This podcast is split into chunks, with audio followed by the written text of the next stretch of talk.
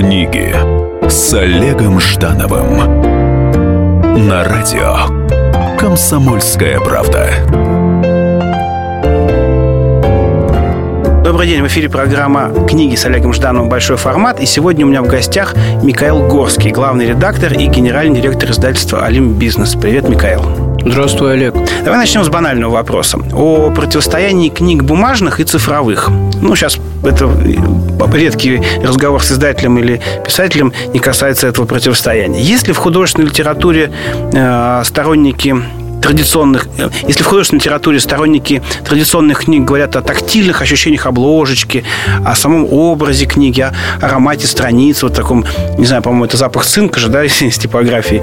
А, а как дело обстоит с осязанием у читателей нон-фикшена и деловой литературы? Вот э, они также лирично относятся к книгам старообрядческим, печатным? Угу. А ну, во-первых, конечно, не цинка, а свинца, вот, который был э, в основе типографской краски когда-то давно-давно-давно. Все, нет, больше не пахнет? Э, как-то по-другому нет. А, конечно же, речь не о противостоянии тех или иных форматов, а о противостоянии современности и античности. Вот. Сегодня покупатель другой, люди другие, очевидно, они изменились. Поколение людей изменилось. Людям нужно иное немножечко, да, и, безусловно, в книге важна э, тактильность, в книге важно вещи материального мира э, имеют право на существование только в том случае, если они хороши, как вещи материального мира. Бумажная книга вещь, является вещью материального мира. Для того, чтобы ей э, иметь право на существование, для того, чтобы она имела право на существование, у нее должны быть э, в порядке характеристики, материальные характеристики. Вот, э, вот все, о чем ты говоришь. Как она на ощупь, как она на, на вкус, как она в руке держится, что ты чувствуешь, когда ты листаешь страницу. Э, я искренне не знаю и никогда не читал ничего о том, что у э, художественной и нехудожественной литературы в этом плане разная судьба. Не художественная литература, э, художественная литература и нехудожественная литература одинаковым образом подвержены э, цифровизации. То есть ты читаешь бульварные романы на, в электронной книжке. И Пушкина, в общем-то, в школьной программе тоже все читать будут как электронную книжку. То же самое у нас, книжку по финансам люди будут скорее читать электронно. Um, поэтому э, есть какие-то книги, которые люди будут читать электронно, есть какие-то книги, книги, которые люди будут читать физически. Если они читают физически, да, это предмет материального мира, и он должен быть э, потрясающим. Короткий ответ – нет, люди относятся одинаково к нон-фикшену и к фикшену в плане их э, тактильности. Я знаю, что, что имел в виду, что все-таки, э, когда берешь в руки Пушкина, то есть вот, ну, как, как некий фолиант, с этим как раз все понятно. И я, может быть, спокойно отношусь к тому, что прочесть его и в художественном э, варианте тоже. А вот все-таки деловая литература – это же учебник, так или иначе. Даже пускай он от какого-нибудь супергуру там и так далее. Мне иногда вообще не важно, как как, выглядит эта книжка в принципе. Да? То есть я, я понимаю, что ты сказал о том, что э, хороший, хороший материальный продукт не должен быть на плохой бумаге, да, то есть такой какой-то весь э, нелепый, да, он должен быть действительно нек, иметь некую ценность. Но вот для меня э, лично, например, как бы прочесть э, Илона, про Илона Маска там, да, то есть, можно и, и, и в электронном виде. То есть мне не обязательно его понимать, какая у него обложка. Я думаю, что здесь э, ситуация в том, что из всех 7 э, миллиардов людей на планете ты один из немногих, кто Пушкина будет читать по иной причине, чем, например, финансовую книжку. Ты в Пушкине получаешь ты студент, ты школьник, ты его изучаешь, ты должен это прочесть. Уже потом когда-нибудь, кто-нибудь, вот ты, да, будет это читать для радости. И, но таких крайне мало. Подавляющее большинство читают Пушкина точно так же, как ты читаешь учебник по бухгалтерскому учету, потому ужас, что тебе ужас. это очень-очень надо. Вот. А именно поэтому большинство Пушкиных, которых ты сейчас пройдешь в магазин, изданы предельно дешево. Предельно просто так издавать бухгалтерские, финансовые, менеджмент, любые книги, я считаю, невозможно и не нужно. Если ты посмотришь, что книг, изданных подешевле, попроще, с омерзительными тактильными ощущениями и так далее, в художественной литературе и так называемой художественной литературе подавляющее количество. Очень много, да, это вот. правда. Поэтому здесь э, я бы не говорил, что здесь есть э, какое-то разделение. Но мы все-таки говорим именно о, об ощущениях, а не о ценовой истории, что типа, что это тактильность при, приходит как бы к, к книжке, когда она стоит там больше 500 рублей. Ну, это, это ровно так. Пушкин, которого ты, который издан так, что тебе его приятно взять в руку, будет стоить... Это, это, это не про цен, цену, это не про э, ценовые категории, это просто о том, что ну, реалия, реалия такова, там, он напечататься на дорогой бумаге и так далее, и так далее. Все то же самое верно и про э, Маска, любую ну, деловую книгу. Вот, «Капитал Маркса» лучше, наверное, издать на красивой бумаге, потому что в противном случае его технически удобнее читать в Kindle. Слушай, хорошо, ну вот тогда мы прям вытекаем к вопросу о том, что а существует ли вообще э, отличия в, в чтении э, фикшена и нон-фикшена? Ну, а я, я, я к тебе апеллирую как к нон-фикшену в смысле деловой именно литературы, не просто вот э, такого нон-фикшена научно-популярного, а именно как деловой литературе. То есть все-таки все одинаково? В чем, или в чем-то все-таки отличия существуют? На мой вкус э, отличий нет. Вот, на мой вкус, э, и деловую, и неделовую литературу, и художественную, и нехудожественную литературу э, люди читают потому что они хотят испытывать те или иные эмоции. Для того, чтобы получить знания, человек маломальски современный будет слушать подкасты, будет проходить тренинги на курсере, при наличии таких возможностей будет э, консультироваться с людьми опытными в этой теме, то есть получать знания таким совсем доисторическим образом, да, но наиболее эффективным все-таки от мастера, от учителя. Есть миллион способов обрести знания знания. И из этих способов прочесть книжку далеко не самый э, эффективный и приятный и продуктивный. Поэтому все-таки чтение книжки это о эмоции, о получении э, какого-то иного качества своего сегодняшнего дня. То есть прочел книжку, и ты себя по-другому почувствовал. Ну что же, книги – это эмоции, э, вполне объективная, объемная позиция. В эфире программа книги с Олегом Ждановым «Большой формат». У меня в гостях Михаил Горский. Мы вернемся после небольшого перерыва. Книги с Олегом Ждановым. Здравствуйте, меня зовут Анна Герасименко, а это Александр Милкус. В «Комсомольской правде» мы отвечаем за детей – за то, как они учатся, что едят, какие фильмы смотрят и какие профессии выбирают. В нашей новой программе «Родительский вопрос» мы будем встречаться с психологами, педагогами, врачами, даже звездными родителями. А еще мы будем приглашать детей, чтобы они сами объясняли нам, как с ними договориться. Слушайте нас по пятницам в 2 часа дня. Звоните. И будем решать, как сделать детей счастливыми. Книги с Олегом Ждановым на радио Комсомольская правда.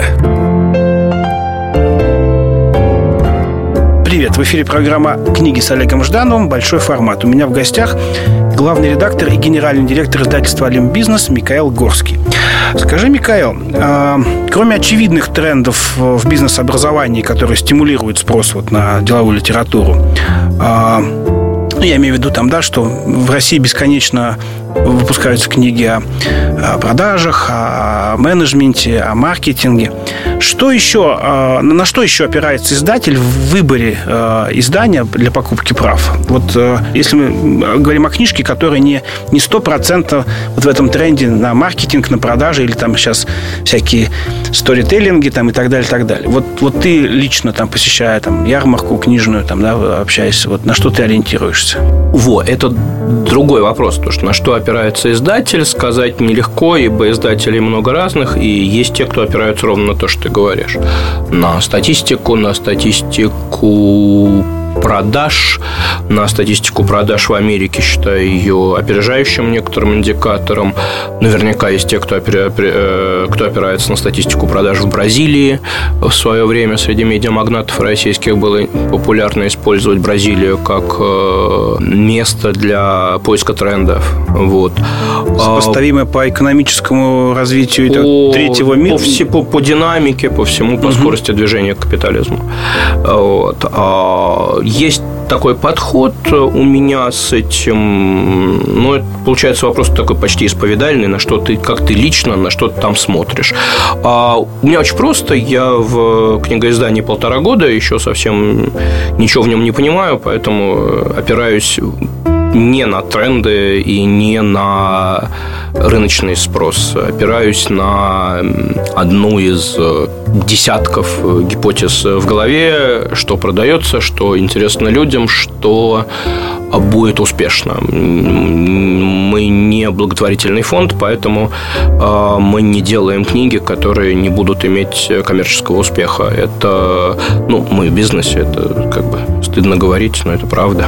И поэтому мы говорим о том, что будут продавать, что будут покупать, что мы можем сделать качественно, тоже на самом деле очень важный вопрос. Есть, может быть, интересные книги, которые я просто понимаю, что я не смогу сделать их качественно. Поэтому я не тороплюсь с ними. Ну, а как это вот не, не, не мочь сделать качественно? У тебя же есть там дизайнеры, переводчики, там редактора, там, то есть, ну, э, ты, может, там что, если у тебя достаточно средств, чтобы купить права на эту книгу, что помешает тебе сделать ее качественно? Поясни, пожалуйста. А, вот я, например, сейчас не до конца понимаю, у меня есть мечта сделать фотоальбом с любительскими фотографиями с Burning Man, mm-hmm. фестиваля Burning Man. А, при нынешнем курсе я не понимаю, как я ее смогу напечатать красиво, эту книгу. Может ли она быть красивой и при этом продаваться? Ну, фотоальбом все-таки это отдельная история. Я говорю о том, что вещь, вещь, да, да я, я не знаю, могу ли эту вещь сделать качественно, такого рода вещь. А, есть сиюминутные книги, а, например, э, это как бы широко захватывая нонфикшн, а, хочется может быть, сделать книгу про ISIS. Угу. Вот то, что ИГИЛ, как мы в России называется, да, мы называем. Вот. Но ее надо перевести за и отредактировать за 2-3 недели, 4 недели. Я абсолютно не вижу у себя пока возможности это сделать. Поэтому тут сложные вещи, что-то, что мне нравится, что-то, что мне нравится, это на самом деле не самое важное, что-то, что подпадает под мою гипотезу о том, что будет продаваться, что а, можно сделать э, качественно и в том виде, в каком это будет э, хорошо для клиента. Так у гипотезы э, то, что будет продаваться, то, что будет интересно, то, что ты сможешь сделать качественно, есть э, какая-то э, чуть более серьезная опора, чем твое интуитивное восприятие? Мои, мои данные продажи, мой опыт, мои, мои книги. К сожалению, индустрия закрытая. Я не знаю данных о продаже, продажах своих конкурентов. Поэтому я могу предполагать, что та или иная книга успешна, но я точно не знаю всех на нее затрат, поэтому я не знаю, насколько э, тот или иной проект конкурентов может быть сколь угодно красивый и коммерчески успешен, поэтому я могу опираться только на свое. А, в уходящем году э, твое издательство выпустило три очень ярких издания, на мой взгляд. Это вот, собственно, биография Илона Маска, э, книга «Как управлять рабами» и книга «От и до». Если с первой книгой все более-менее ясно, ее герой широко известен благодаря автомобилям Тесла, ему присвоен негласный титул второго Стива Джобса. Ну, собственно, э, его ракетные истории и его истории э, с э, солнечными батареями тоже известны, просто менее для меньшей аудитории. Но вот две другие книги – это очевидный риск, на мой взгляд, да, то есть ты как издатель рискнул, потому что «Рабы» – это ведь книга от лица римского патриция написанная, пускай даже там на, даже на обложке есть упоминание реального автора этой книги, а вот «Тот и до» – это вообще книга без букв и с не очень ясным спектром применения, вот, ну, то есть ее вроде как бы читать-то все-таки можно, как потом выясняется, но, но, но покупатель же об этом э, может сразу не узнать э, в магазине. Вот э, готов ли российский потребитель деловой литературы э, к таким вот креативным решениям от издателя. Вот, вот, э, то есть, ну, ты же ты, ты рискуешь, ты рискуешь ну, бизнесом, деньгами, там, да, это же все-таки серьезный вопрос. А, и при этом выпускаешь креативные проекты на самом деле. То есть это э, отличает тебя, конечно, от твоих конкурентов, но с другой стороны хочется понять, насколько ты вот э, где ты почувствовал в этом риске, в этом поле риска то, что они будут успешными. Вот особенно, особенно рабы и книга от Эдо. Спасибо за добрые слова. Я не вижу на своей голове эту корону креативного, э, что самого креативного издателя. А, потрясающие вещи делает Альпина Нонфикшн. А, интересные вещи выходят Манн Иванов Фарбер. Если смотреть на моих прямых э, конкурентов, то вот у Альпина Нонфикшн и у Альпины Паблишинг чуть меньше, у Манн Иванов Фарбер э, просто очень большой портфель. А, есть интересные необычные, неортодоксальные проекты, поэтому, а, может быть, там бизнес издательство меньше, чем перечисленные, поэтому у нас больше видно э, среди нашего портфеля, видни, легче увидеть наши э, необычные да, истории, поэтому, но тем не менее, я бы себя там, сильно самым креативным не называл бы уж точно. А по оформлению в нашем же поле в нонфикшн от Маргинем делает книги необычайно интересно и очень рискованно оформленные. Вот. Просто я, я, я бы испугался так верстать книги. Полагаю, что никто их не купит. Однако, эм, Твой вопрос был о том, э, есть ли потребитель на эти вещи, есть ли понимающий потребитель. Вот. Все-таки люб... я к сожалению, слишком долго занимаюсь бизнесом. На мой взгляд, никогда нельзя оторвать э, вещь от ее цены. Это все вместе. То есть, а, поэтому там тот же Маск – это, безусловно, столь же смелый эксперимент, что и книга, состоящая из 120 страниц сплошных пиктограмм. Потому что что в маске эксперимент был, купят ли за тысячу рублей э, книгу, изданную э, нами, книгу о деловом персонаже. А будет ли тот молодой хипстерский инновационный стартаперский круг э, стоять в очередь за дорогой книгой. Вот, то есть контент материальная реализация и цена на полке – это такие три очень связанных между собой вещи. Да? И в этом плане э, почти все, что мы делаем, 100% того, что мы делаем, это эксперименты. Про рабы могу сказать, что э, книга «Как управлять рабами», э, я ее создал, ну, как бы переводил, принимал решение ее делать и так далее в стопроцентном знании, что если оно будет неуспешным, то и ладно, я сделал э, интересный проект, который мне самому приятен. А, последующий его успех мне был абсолютно не... Мной был не предсказанный, не предсказанный. Я о нем не думал совершенно. Третья книга в своем списке, э, которая от и до, известного китайского художника, книга, состоящая из 120 страниц э, пиктограмм, а, она отличается от их всех тем, что мы, наверное, меньше и хуже могли ее пока э, продвигать. Вот. Мне кажется, что тут самый большой потенциал, и я считаю, что это книга, которая может продаваться там и 100 тысяч и больше. Вот. А, потому что и это, это, это очень важная книга, это очень важная книга для там, мировой культуры, условно говоря. Вот, поэтому, да, это все очень разные э, проекты, они все по-своему э, экспериментальные, и у них у всех разная судьба. Э, коммерчески они все состоялись, но это для меня сегодня не главное в них. Вот. Нашли ли они своего покупать читателя? Да, конечно. Итак, напомню, что в эфире программа э, «Книги с Олегом Ждановым. Большой формат», а в гостях у меня Михаил Горский. Мы вернемся через некоторое время. Книги с Олегом Ждановым. Как не пропустить важные новости? Установите на свой смартфон приложение «Радио Комсомольская правда». Слушайте в любой точке мира. Актуальные новости, интервью, профессиональные комментарии. Удобное приложение для важной информации. Доступны версии для iOS и Android. Радио «Комсомольская правда». В вашем мобильном.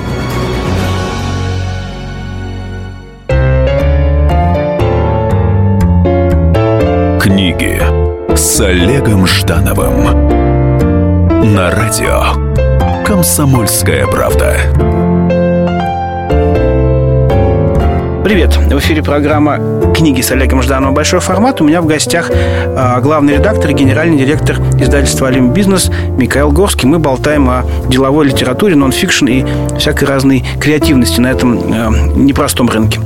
А по данным многочисленных исследований, учиться больше любят женщины. Именно они чаще ходят на различные семинары, покупают самоучители. Готов ли издатель издавать книги не просто женской тематики, а именно рассчитанные на э, женщину-покупателя. Книга, которая подразумевает, что ее куп, купит, в том числе импульсно, да, женщина. То есть, как бы книга, которая, там, не знаю, других цветов, другой тактильности, другой, другого формата. Да? Вот если это гендерное разделение. Для того, чтобы попытаться ответить на твой вопрос, а как вежливый э, гость, я не могу не постараться на него ответить, мне надо также сильно напрячься, как тебе, например, для того, чтобы написать на Visual Basic несколько строчек в Excel. Ужас. Я совершенно, у меня совершенно иной, э, иное образование, иные знания, и про культурологию я понимаю столько же, сколько ты про Visual Basic.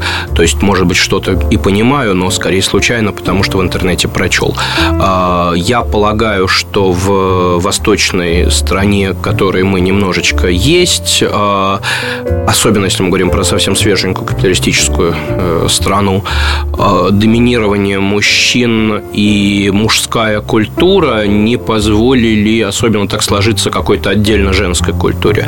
Почему я это вижу? Я вижу, что есть абсолютно четкое разделение, есть абсолютно четко направленные на женскую аудиторию американские книги, но так они и феминизмом заняты не первый десяток лет. Да?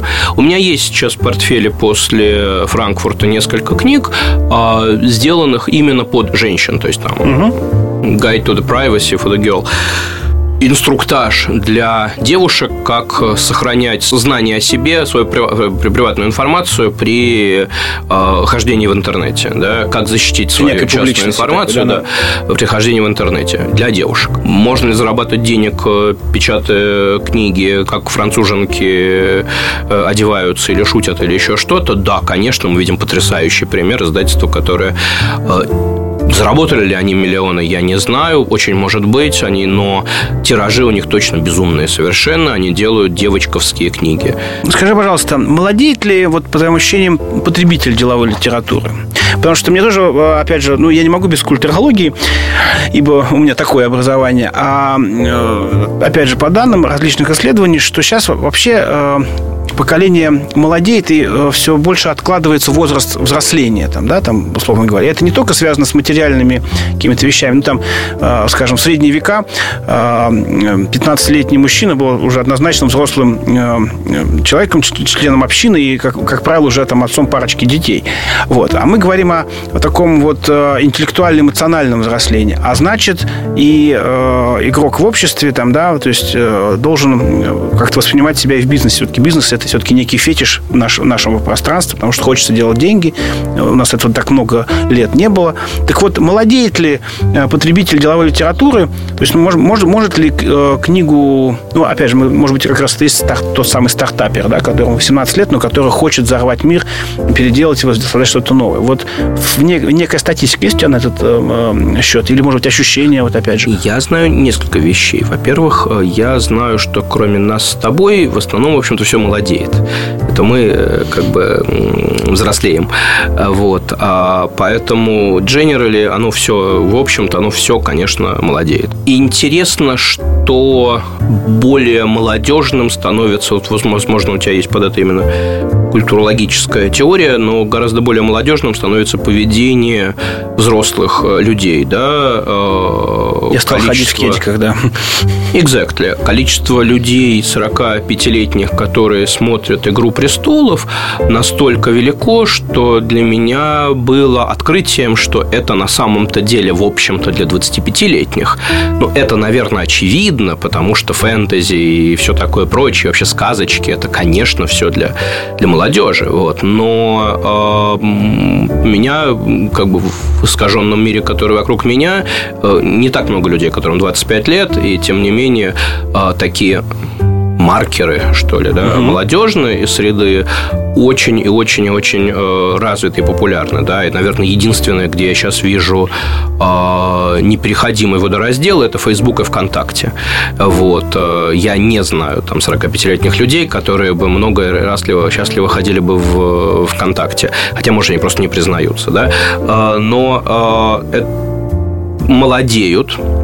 Еще что интересно, что у тех, кому сейчас 25-35, выше ценность вообще книги, это наша угу. гипотеза, ценность материального, ценность э, ну, многих вещей, которые связаны с потреблением книги, у них, я полагаю, выше, чем у 60-летних, по крайней мере, в моем сегменте точно. Поэтому молодеет ли потребитель? Да, должны ли мы смотреть на потребителей, которые моложе, чем э, мы, например, должны ли мы смотреть на людей, которые... Я, наверное, трачу больше всего в своей работе именно в попытку понять, понять, что будет читать человек, которому там 30 лет, это, это, это сверхважно. Вот. И горе тому, кто делает книжки для 50-летних. Вот. Я считаю, что это э, очень и очень ненадежная группа. Ну, не только потому, что э, есть как проблема ее постепенного исчезновения, вот, но и потому, что а потребительские их нормы могут быть э, недружелюбны к э, книге. А удивительное количество людей в возрасте там, 50, 55, 65 кто мне признавал, что не читает вообще бумажные книги, все читает в электронном виде. Не знаю, почему, как, чего, но таких в моем кругу больше, там, вот 60-летних, не читающих бумажные книги, больше, чем 30-летних. Угу. Вот, так что... А вот э, у есть какой-то ответ на вопрос, именно вот это, как ты упомянул о материальной ценности приобретения книги? То есть это мы, мы говорим о том, что все, что, на что потрачены деньги, ценно, ну, как, опять же, да, увеличивая э, значимость материального в принципе для новых поколений. Или речь идет о том, что я потратил деньги а, на то, что я считаю нужным, да, с точки там, приобретения навыков, допустим, да, или каких-то там, опять же, там, маркетинговых теорий. Вот как, по твоему ощущению, почему эта ценность а, книги, приобретения для молодого поколения важнее? Может, потому что в советские времена все, пошел в библиотеку, ты и взял там, да, то есть, ну... Мы находимся почти эксклюзивно на культурологической почве, где я чувствую себя крайне э, испуганно. Вот, э, мои, возможно, детские э, предположения сводятся к тому, что да, ну, возрастная группа, которую я целюсь, ценит материальные вещи, красивые материальные вещи очень высоко. Без связи с тем, нужен ли мне этот 25-й шарфик Блубери или Бурбери, или не нужен мне этот 25-й шарфик Бурбери, да? И в чем-то покупка хорошо сделанной, приятной на ощупь и так далее, и так далее книги э, похожа на вот такое вот решение о покупке, да? То есть меньше про ценность, больше про просто качество и приятность. Счастье части самой покупки. Купленного, да. Это первое. И второе, особенно с книжками, это так э, тот же самый Бурбери, да, на чем? На показном потреблении, да, когда ты делаешь паттерн, ну, узор, который узнается всеми и однозначно читается как вот, вот эта вот дорогая вещь, ну, все дорогие бренды имеют какие-то свои там фишечки, и сразу это распознается, да. А у меня очень просто, это книга, у нее написано ее название. Если кто-то знает, если книга «Как управлять рабами», э, там, я знаю довольно взрослых людей, сильно взрослых людей нашего возраста, которые счастливо держат ее в закрытом да. виде на столике в кофемании, ибо, ну, это вот Некий такой, да. да, такой вот привет всем. Вот, вот, вот я такую вот книгу читаю, да. А, в 30-летних я надеюсь, это работает больше всего. Вот то, что я читаю книгу, то, что я читаю такую книгу, это все очень важно. То есть этот вот материальный предмет, он обладать должен большим количеством э, характеристик. Он должен быть приятен, он должен бросаться в глаза, и книга этому всему шикарно совершенно. То есть материальный и фактор престижа некого, да? То есть показное, показное, показное потребление. Угу. Я это потребляю. Хорошо. Должна ли э, деловая литература э, дарить вот э, вдохновение, или все же это э, в первую очередь рассказ о каких-то более таких внятных э, технологических, методологических вещах? Есть ли э, у тебя ощущение, что каждая книга должна такое вдохновение дарить? Да, более того, все, что не носит, не дарит вдохновение, должно существовать исключительно в виде онлайн-курсов, по-хорошему бесплатных, потому что э, или оплачиваемых после их прохождения. Все, что живет как книга, э, должно быть про эмоцию. Широчай, широчайший спектр э, книг и тем, которые могут давать эмоцию. В эфире программа «Книги с Олегом Ждановым. Большой формат». У меня в гостях Михаил Горский, главный редактор и генеральный директор издательства «Олимп Бизнес». Мы болтаем о деловой литературе и вдохновении, которое оно дарит. Вернемся через некоторое время. Книги с Олегом Ждановым. Культурные люди. Ведущий Антон Арасланов – самый приятный человек в редакции – он настолько располагает к себе, что ему не отказывают в интервью даже те, кто принципиально не общается с прессой. Друзья, я приглашаю вас поучаствовать в обсуждении самых разнообразных культурных тем. Мне будет очень приятно, а вам очень интересно. Айда Арасланов. Айда сущий интеллигент. Слушайте программу «Культурные люди» по понедельникам, средам и пятницам с 9 вечера. Не пропустите, а то не культурно как-то.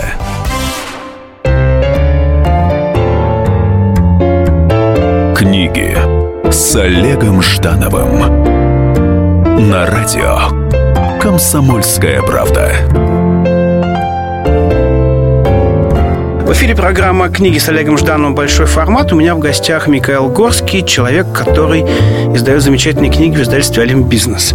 Может ли быть так, что книгу успешно покупают, но совсем не та часть аудитории, на которую ты рассчитывал? Вот бывают ли у тебя такие ошибки навигационного характера? Я бы вообще мечтал, конечно, жить в мире, когда бы я очень хорошо знал, кто купил какую книгу. Вот. Э, сегодня это к сожалению, совершенно не так. Я не знаю, кто покупает э, книги. Я знаю, сколько их покупают, я знаю, где их покупают, но больше я, к сожалению, не знаю ничего. Вся та небогатая обратная связь, которую мы получаем, она того, что ты говоришь, не выявляет, но это ничего не значит. Мы а это вообще возможно, может быть, на уровне более крупных издательств? Вот такая вот, ну, все-таки оценка э, целевой аудитории. Я вот сам лично считаю, что э, вот сейчас, там, в 2015 году, э, понятие целевой аудитории очень по многим видам продуктов размазано бесконечно, да, потому что, особенно в России, да, ну, условно говоря, что у нас человек может быть э, весь в кредитах, но при этом носить дорогие часы, потому что единственное, что он э, накопил, да, для того, чтобы сделать из этого социальный маркер, что он крутой. Ну, такое очень часто это происходит с машинами, например, да, что...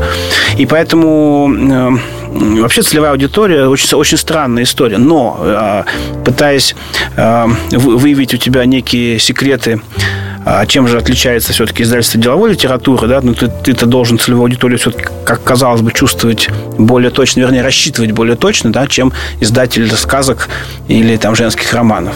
Единственная точка, когда я мог бы принимать решение о том, что есть целевая аудитория, э, это когда я бы подумал э, о том, где продавать эту книгу. Угу. Вот. А реалии сегодня таковы, что нормальных профессиональных книгопродавцов немного. В Москве не больше, наверное, десятка э, сильных магазинов. Э, есть, э, условно, два лидирующих интернет-магазина. Есть еще, наверное, там пара десятков интернет-стартапчиков. Вот. А все остальное и особенно ну, каналы сбыта, основанные на узкие, ориентированные на узкие группы, да, к сожалению, являются собой крайне низкого качества э, продавцов. То есть продавцов, которые, у которых низкие кредитные как бы качество, то есть которым просто ну, как бы стрёмно отдавать ну, как, как некая лавка, да, при неком учебном заведении. Абсолютно, да. То есть, если бы... Э, то есть, я прекрасно понимаю э, опасность работы через такие каналы. Тем не менее, конечно же, в чем-то там это целев, целевое распространение там, мы пытаемся строить. То есть от и до э, наша задача, чтобы продавалось при всех магазинах, при всех галереях. Там все-таки э, какие-то сети, небольшие локальные сети э, имеют свои киоски, да. Мы стараемся быть во всех сетях при э, университетах. Вот, э, это, может быть, тоже говорит о том, что есть наша целевая аудитория некоторых книг. Есть книги, которые я очень хочу, чтобы были в э, магазинах э, там, при галереях или при университетах. Есть книги, которые, как там тот же Маск, я его не вижу в магазине при галерее. Вот. Но это крайне грубое и крайне крайне не детальное представление. Были ли в этом плане у меня сюрпризы, что в магазинах при галереях продается маск и не продается от и до? Нет, такого открытия у меня не было. Может быть, это потому, что просто опыт пока маленький. Есть ли вот в портфеле твоего издательства э, те книги, которых ты бы назвал такими абсолютными экспериментами, от которых ты вот вообще не ждал коммерческого успеха? Вот, ну, то есть даже там, ну, условно говоря, это а, почти благотворительность, да, почти как твоя социальная миссия. Опять же, не знаю, хорошо ли это говорит про меня или плохо это говорит про меня. Сто процентов э, книг, которые делаются на собственные деньги. Издательство мы еще довольно много осуществляем большой корпоративные программы э, книжные, но все, что мы делаем на свои, это все эксперименты. Нет никакой возможности э, предсказать, оценить э, будущее. В истории издательства, издательству 20 лет, я в нем только полтора года работаю.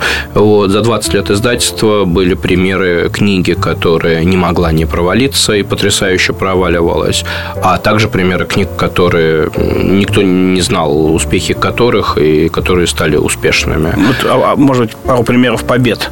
А, самая большая сегодня из того, что уже произошло, это рабы. Конечно же, как управлять рабами.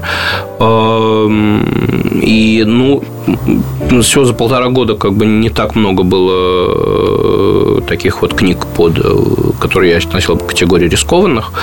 Вот. Э, нет, наверное, больше таких поразительных историй не было. Ни провалов не было поразительных, ни не было поразительных побед. Рабы, наверное, это единственная история, которая... Просто я не считал. Когда принимал решение, я вообще не думал. Я был уверен, что я эти деньги могу просто закопать под забором.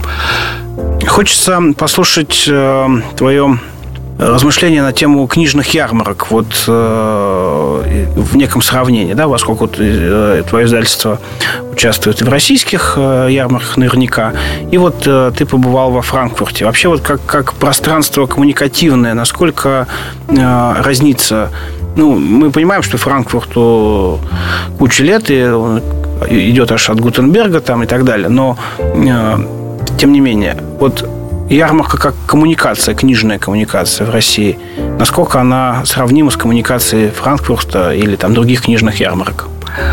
Я, честно говоря, э, возможно, не все знаю про книжные ярмарки. По ощущению человека в индустрии новым, нового сравнивать книжную ярмарку московскую и франкфуртскую или лондонскую, например, э, очень сложно. Это как сравнивать выставку племенных э, бычков и мясной магазин. Вот. Это очень э, разные истории, очень разные коммуникации. В мясном магазине ты общаешься с другими покупателями, выясняя у них свежее ли мясо и хороша ли на, нем, на него цена. На выставке племенных э, бычков ты общаешься с э, производителями этих племенных бычков, с фермерами, которые их выращивают, и спрашиваешь, какие у них там характеристики, чем они прекрасны, а как выглядят их дети, были ли у них уже дети, и что они могут рассказать про этих детей.